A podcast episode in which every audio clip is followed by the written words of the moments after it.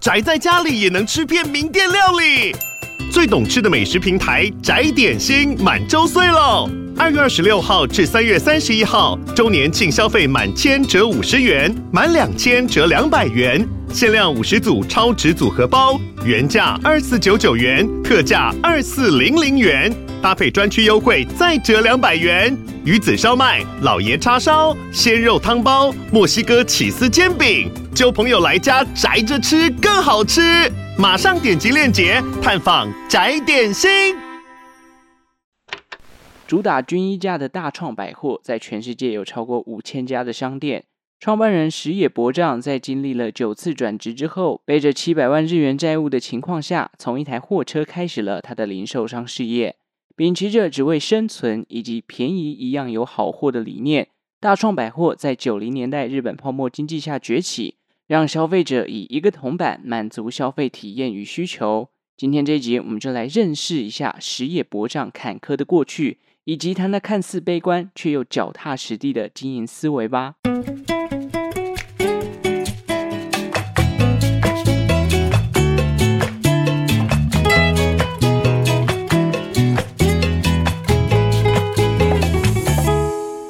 生活周遭的历史大小事，欢迎收听周报时光机，我是主持人派翠克。礼拜六日哦，开始感受到冬天的气息了。刚好这个双十一啊，想必不少人应该为自己添购了不少衣服。以前双十一都是帮自己买零食啊、衣服之类的，现在多了要帮家里的猫咪买玩具哦。这只宾士猫的破坏力非常惊人哈，那个买了很多羽毛逗猫棒，三不五时呢就被破坏殆尽，真的是很粗鲁啦。这一集我们要进入第三个日本品牌了。这家公司呢，也是很容易去逛就会失心疯的大创百货。老实说，我之前在台中从来就没有逛过大创，是上来台北之后才知道有这家日本的零售商店。我个人觉得它的商品取向对于男性而言，好像没有到那么大的吸引力。相反的，我还比较常去逛光南哦。大创成立于一九七七年，主打均衣架但又具有质感的商品。根据官网的说法，目前店内商品的种类已经多达七万种，每月甚至还会开发出超过一千两百种的新商品。总计全世界已经有超过五千两百家的大创。今天我们就从创办人石野博丈开始介绍，光是他的故事以及人生经历啊，就已经十分的精彩了。这一集还没有赞助广告，欢迎各大厂商可以来信询价哦。短暂几秒钟的时间，也记得追踪一下周报时光机的 IG 吧。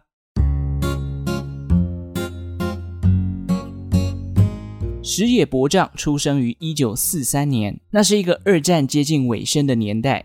石野生在一个大家庭，他总共有七个兄弟姐妹，再加上他自己，家里总共有八个小孩。在日本战败以前，石野博丈的爷爷其实是日本的大地主。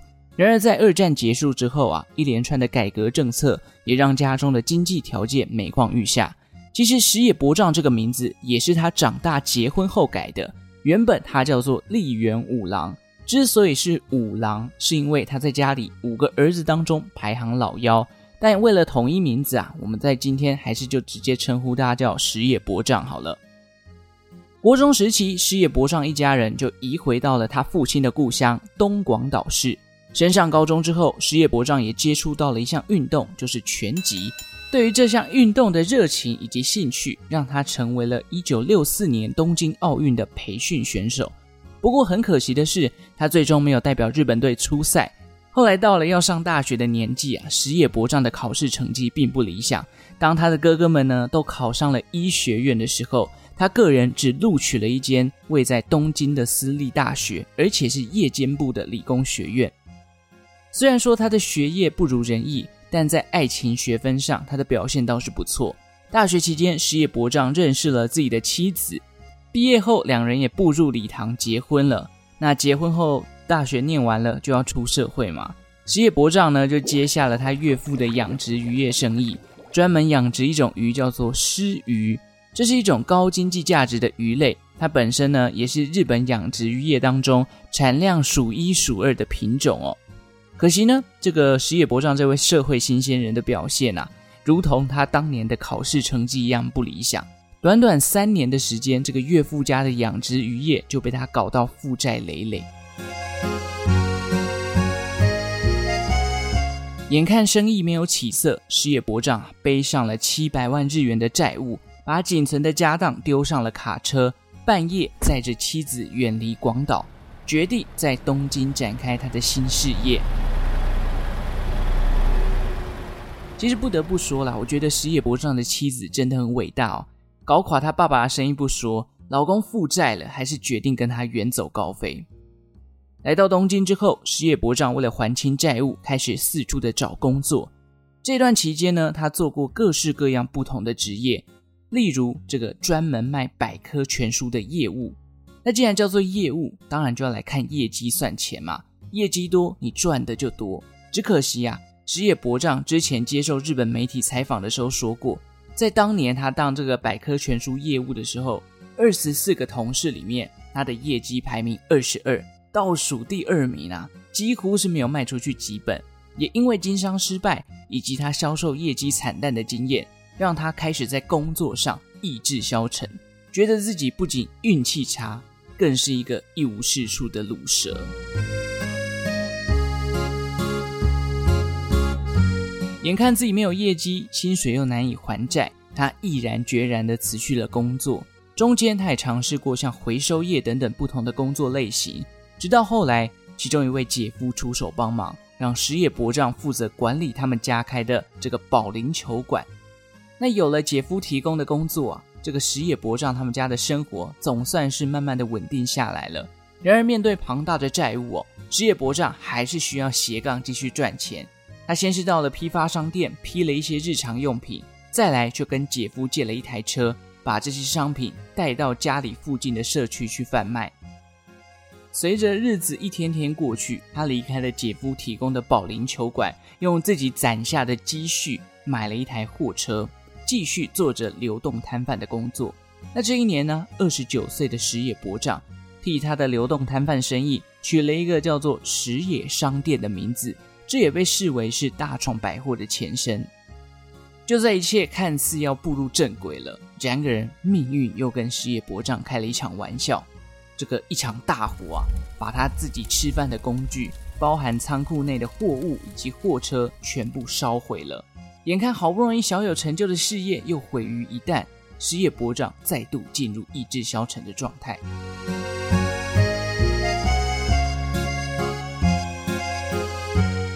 经过了几个月后的重新振作，石野博丈只能从头再来。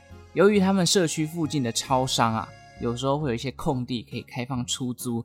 给一些流动摊贩来做生意，石野博丈就会选择把这些地方给租下来，一样卖着这些生活用品。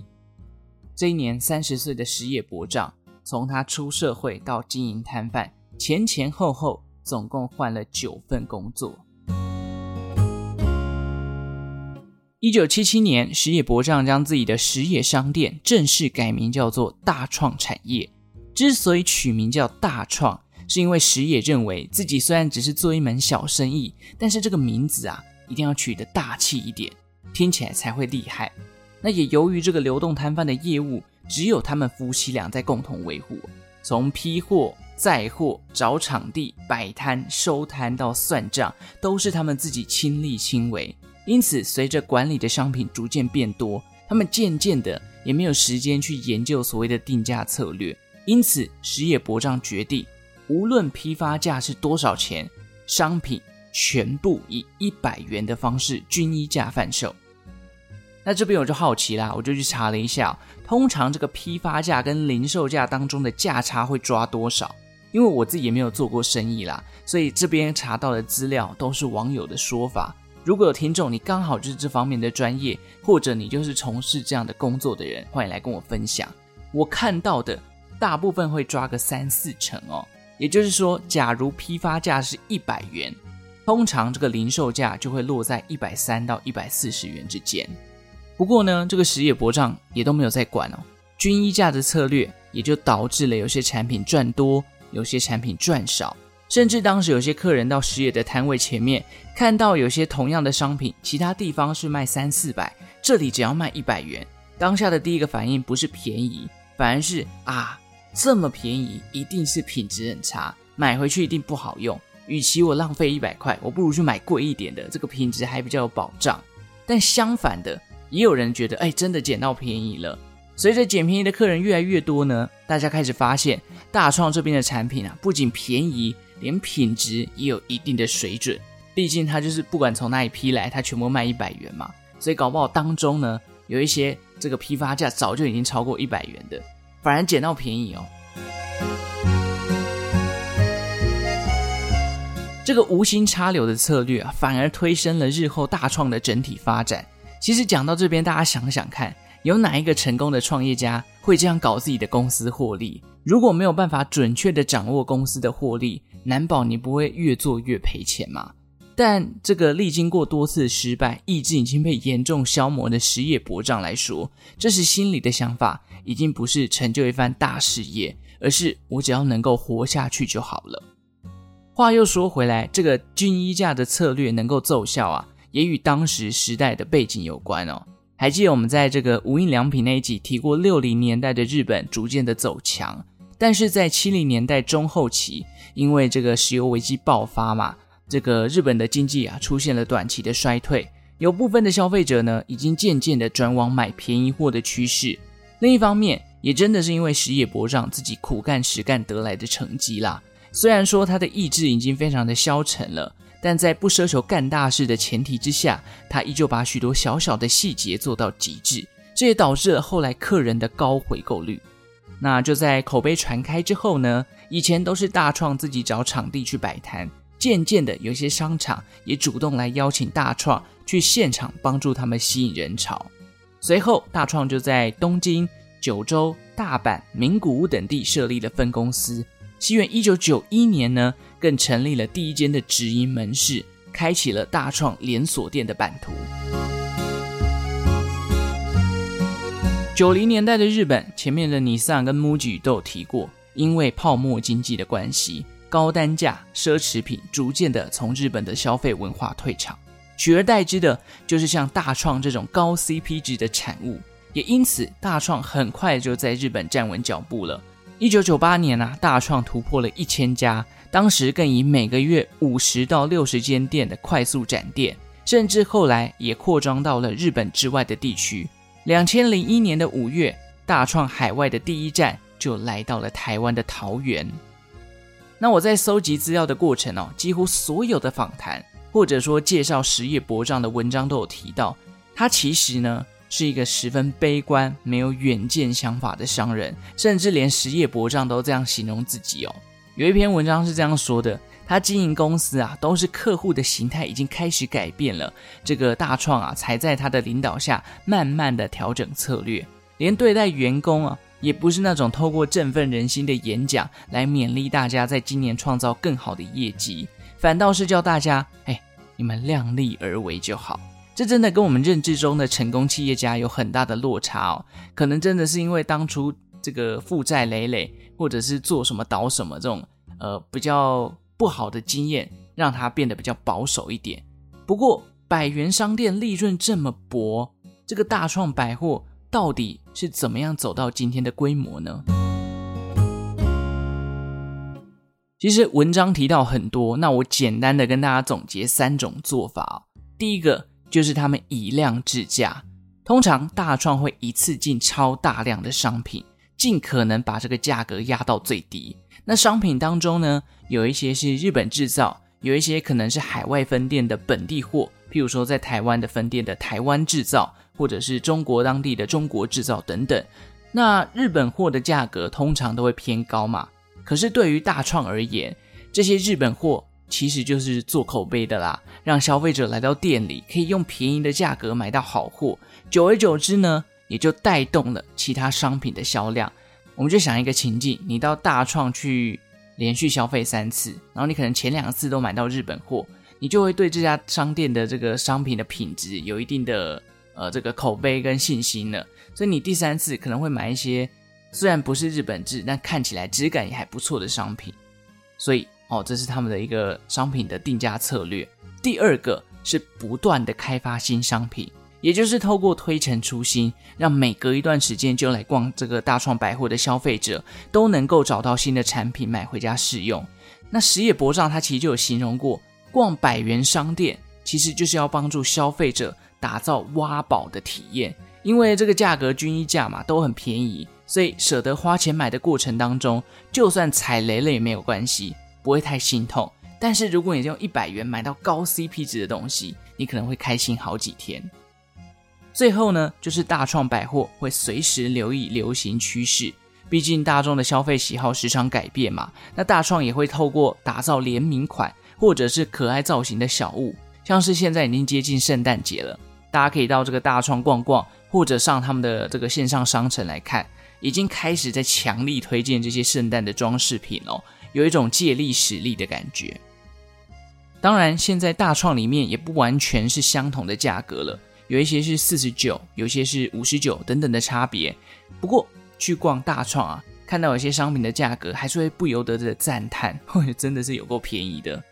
我觉得比较可惜的是，上一次我去日本旅游，逛了无印良品，逛了 GU，逛了 Uniqlo，就是没有逛到大创哦。下一次去日本应该要体验一下，毕竟现在日币也很便宜嘛，加上又均一价，这个进到里面买东西，我真的会觉得削烂哦，可能真的会失心疯。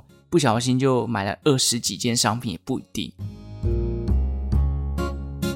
今年已经高龄八十岁的石野博丈，在经营四十多年的大创之后，已经在二零一八年退休了。目前大创由他的二儿子石野敬二接任社长。这几年大创也推出了子品牌，有主打简约风格，价格落在三百到一千日元的 Standard Products。上一次我在台中的三井拉拉破。有逛了一下这间店，给我的感觉呢，就是平价版的无印良品。其实媒体也这样形容它啦。另外还有这个主打女性跟家庭市场，以三百日元为主轴的 Three P，据说它是这个三百元跟 Happy 的组合单字。那讲那么多，大家对于大创的印象是什么呢？平常去逛这间店的几率高不高呢？里面有没有什么样的商品是你买过觉得一定要推荐给派翠克的？赶快来跟我分享哦！最后这一集有一个票选活动，来问问大家，想要请大家回想一下，就自己的印象而言，大创跟无印良品，你踏进去他们店里的次数是哪一个比较多呢？我坦白说了，我自己应该是无印良品哦。两家店的风格不太一样，无印良品给我的氛围比较没有那么的拥挤。但因为整体价格稍微偏高了一点，因此出手买东西的机会比较没有那么多。相反的，大创则是东西多，所以走道偏窄，但是价格非常亲民，可能一不小心就会买了什么东西带回家。至于大家的习惯是什么呢？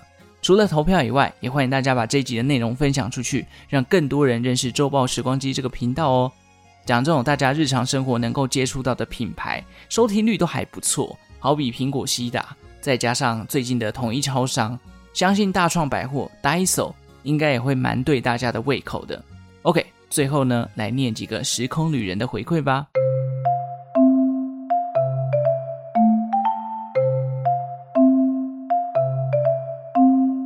好，针对上一集的点字呢，这一次算不少听众来给予回馈啦。虽然听的人好像比平常少一些，但我这边挑了两个来跟大家分享哦。第一个是 Peter。他说：“哎，觉得这个主题不错哦。听完就在想，之前看夜魔侠怎么可能那么强，有办法摸过去就知道内容？也蛮好奇他们一次摸太久，不知道会不会触觉麻痹？哇，这个可能要问一下身边有没有这个视障朋友是在用点字的，应该怎么讲？就是呃，他们的感官跟我们一般人可能理解的方式也不太一样，因为他们没有视觉嘛，所以他们在其他的感官上会比我们敏锐非常多。”好，另外一位听众呢，这个呢是我在啊、呃，因为我在方格子写这个文章嘛，所以我有把方格子的内容转载到一些脸书的社团，结果就真的有一位视障朋友来私讯我的粉丝专业哦，他跟我说啊，这个最近啊虽然解封了，不过很多的公所还有医院，他们电梯上面的点字，那因为当时为了要避免这些这个呢疫情的病毒接触吧，所以就贴了一些隔离的纸。就导致他们现在要用点字去摸楼层的时候，因为那个纸都还没有撕掉，他根本没有办法判断楼层，所以他有跟我讲到这件事情。如果你有发现呃大楼啊，或者是你们家的公共设施有这样的问题，欢迎去跟你们的管理员反映一下，因为这其实会造成蛮多视障朋友的不便的。OK，以上是针对点字的部分。那另外呢，啊，有一个针对礼拜四阪神虎那一集的呃 Spotify 的留言，我来念一下。他说：“谢谢派翠克的分享，但几个观点跟派翠克讨论一下。第一个是长得像肯德基爷的洋将是 Randy Bass 啊，日文的发音应该是巴斯哦。他说他是看日剧学到的。”第二个呢，是二零零三年打败阪神虎的是福冈软体银行鹰的前身大荣鹰。